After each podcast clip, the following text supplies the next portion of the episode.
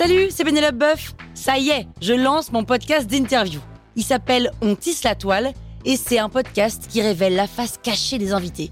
Et d'ailleurs, mes invités, ce sont des CEO et des célébrités comme Gad Elmaleh, Jean-Michel Apathy, My Better Self, Rose Eberstein, Mireille Dumas. Et évidemment, je pose des questions qu'on n'ose pas toujours poser et je leur fais faire des tests, des challenges, je leur fais jouer d'harmonica, grignoter des trucs, bref. Rendez-vous sur On tisse la toile pour découvrir une interview tous les lundis. Ciao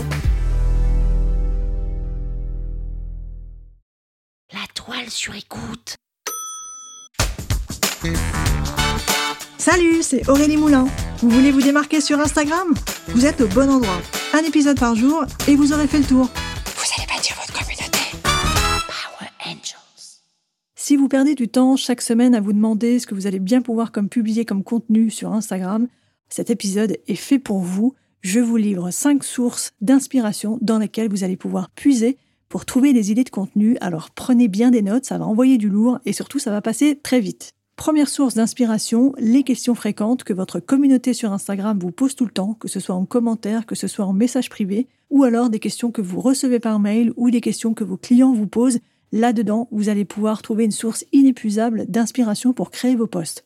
Par exemple, vous êtes un restaurant, et si on vous pose tout le temps la question qu'est-ce qui est sans gluten dans votre carte, eh bien ça veut dire que vous pouvez en faire un post sur Instagram.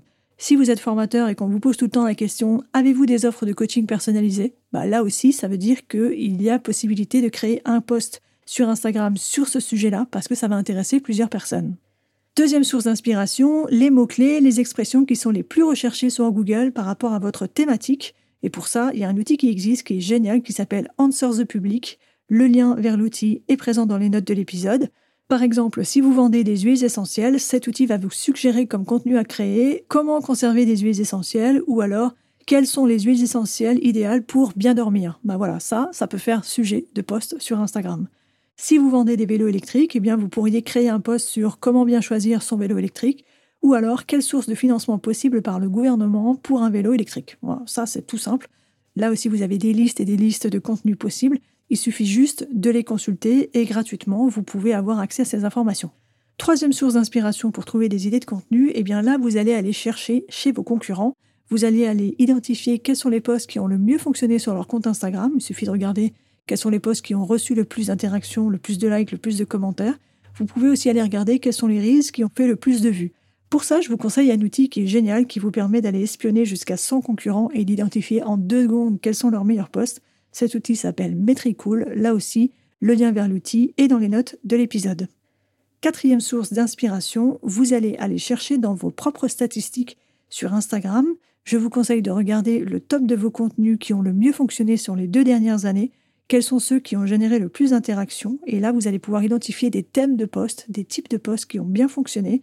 La chose à faire, c'est uniquement de repartager ces posts. Alors, pas exactement les mêmes, vous pouvez changer de format, vous pouvez changer d'approche, mais si ça a bien fonctionné une fois, il n'y a pas de raison que ça ne fonctionne pas la prochaine fois que vous allez traiter de ces sujets.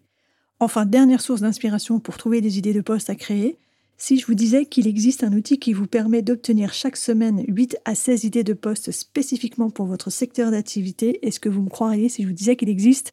Eh bien oui, il existe, il s'appelle Rapidly. Là aussi, le lien est dans les notes de l'épisode, vous pouvez le tester, vous allez voir, vous n'allez pas en revenir à tel point c'est génial. Donc, comment trouver des idées à publier sur Instagram? Eh bien, ne le faites pas au hasard, ne le faites pas au doigt mouillé, utilisez vraiment les astuces qui fonctionnent que je viens de vous partager, les outils très puissants qui vous permettent d'aller plus vite, vous allez effectivement gagner du temps, mais en plus, vous allez être sûr de taper juste, de publier des contenus qui vont intéresser votre audience et qui vont vous générer un maximum d'engagement sur Instagram. Power Angels, la toile sur écoute.